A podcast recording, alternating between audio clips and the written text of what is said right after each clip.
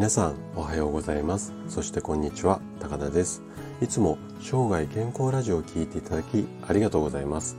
今日はね生体のまああの施術っていうかえっと症状について話をしていきたいというふうに思うんですけどもどんな症状かっていうと手足のしびれですよね。手だとか足のしびれこれについて話をしていきたいなと思います。でここ数年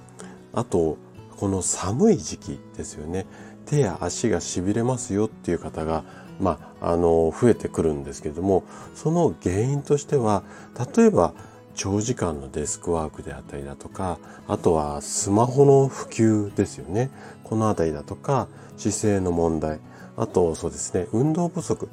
などなどが指摘されていたんですけども実はねそれだけじゃなかったんです。で今日は手足のしびれと食事療法原因や薬などを徹底解説。こんなテーマで長引くしびれを何とかしたいよというあなたに向けて話をしていきたいなというふうに思います。で話したい内容がね3つあります。まず1つ目手手とごめんなさいね。手だとか足がなんでしびれちゃうのか。まあその原因を理解しましょうよっていうことを最初にお話ししてで次に、えっと、それを治すための、まあ、治療法もしくは、えっと、食事で治す方法なんかお話をさせていただいてで最後は食事療法と合わせてこんな治療もやってた方がいいですよこの辺りを話していきます。で今日もできるだけ専門用語を使わずに分かりやすく話をするつもりなんですけどももし疑問質問などありましたらお気軽にコメントいただければというふうに思います。じゃあ早速本題に入っていきましょう。えっ、と手足のしびれの原因なんですけれどもこれはねまあ細かく言ったらちょっとキリがないんですが大きく分けると3つに分けられます。で反対にこの3つしかないぐらいなイメージでいいと思います。でまず1つ目これはね神経に原因があるもの。で2つ目これはね血行血の流れに原因があるもの。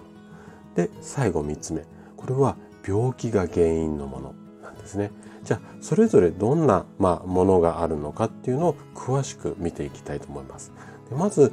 神経が原因の手足のしびれについてなんですけどもいわゆる神経の流れが悪いことで手や足がしびれてきちゃいますよっていう、まあ、病気っていうか症状なんですけどもこれは代表的な、まあうんとなんとか症とかっていう病気の名前がいくつかあるのでちょっとそれを紹介したいと思います。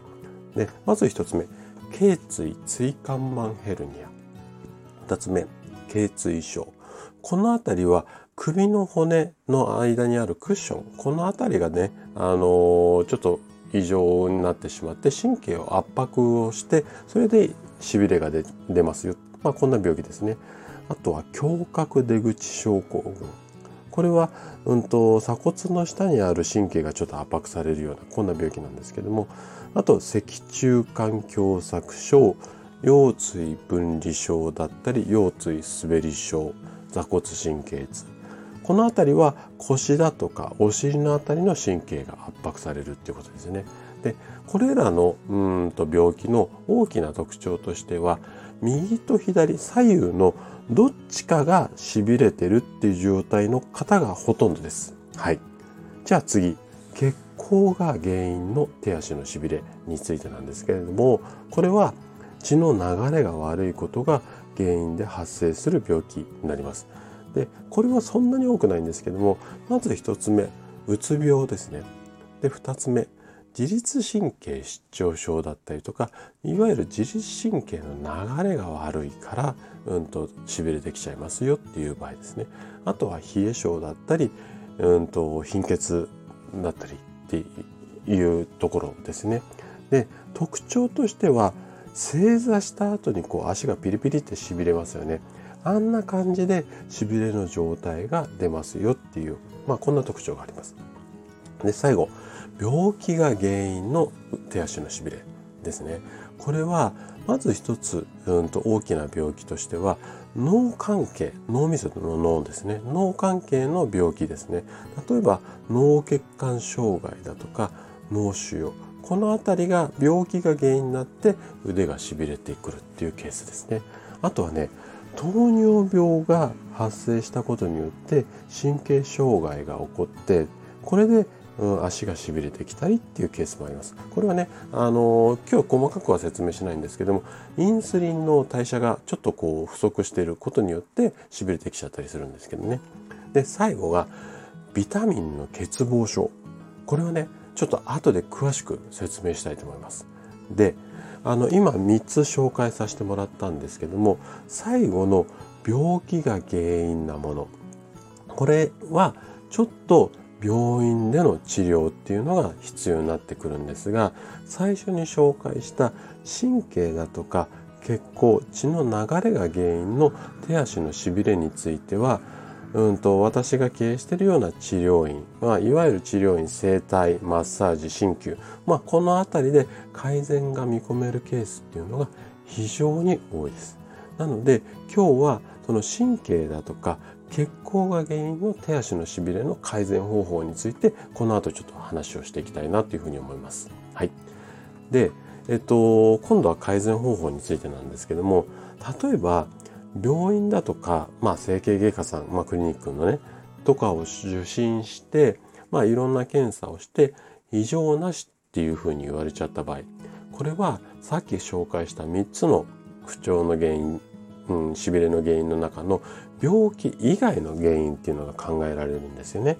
でうちみたいな治療院に来た時に一般的なそのこう改善の治療とすると、まあ、いくつかやり方いろんなことがあるんですけどもまず一つ目温熱療法って言って温めてしびれを取りましょうよっていう治療法だったりだとかあとはマッサージですよね。あと生活習慣の見直しをしたりとか姿勢を直したりあと体操とかストレッチの運動療法ですね。この辺りをやることが基本的にはあの治療の一般的なスタイルです。ただこれで症状が一時楽になるっていう方は多いんですがまたすぐ元に戻ってしまうっていう場合も非常に多いんです。でこれなんでかっていうと体質までしっかり改善できてないからその場の症状を楽にするだけで根本的な改善ができていないんですね。なので一旦楽になってもすぐまたしびれてきちゃういわゆる長期的なしびれの状態に、まあ、うん、陥ってしまうんですよ。じゃあ体質を変えるために何をすべきか。ね、これはもうピンときた方はわかると思うんですけどもお食事を見直して体質そのものを変えましょうね。で今回その体質改善でうん意識してもらいたい栄養素なんですけどもこれさっきあの冒頭でもちょっとビタミン欠乏症なんていう話をしたんですけどもビタミン B12 っていうものを意識してもらいたいんですね。でビタミン12ってどうビタミン B12 ですねごめんなさいはどういった特徴があるかっていうとまず赤血球をしっかり作ったりとか神経のまあ、働きっていうか機能を正常に保つっていう、うん、こんな、うん、働きがあります。でビタミン B12 が不足すると例えば、うん、疲れやすかったりだとかあと便秘になりやすかったり貧血が起こったりあとはしびれが発生したりするんですよね。で特に50代以降まあ私なんかもそうなんですけども50代以降になるとこのビタミン B12 っていうのが不足しやすいんですね。なので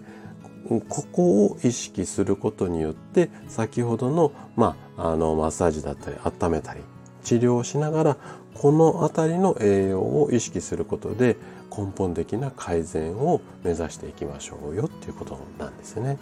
じゃあビタミン B12 ってどんなものに含まれているのっていうとうんとそうですね3つぐらいちょっとご紹介したいと思います。まず1つ目アサリですね。はい、これはね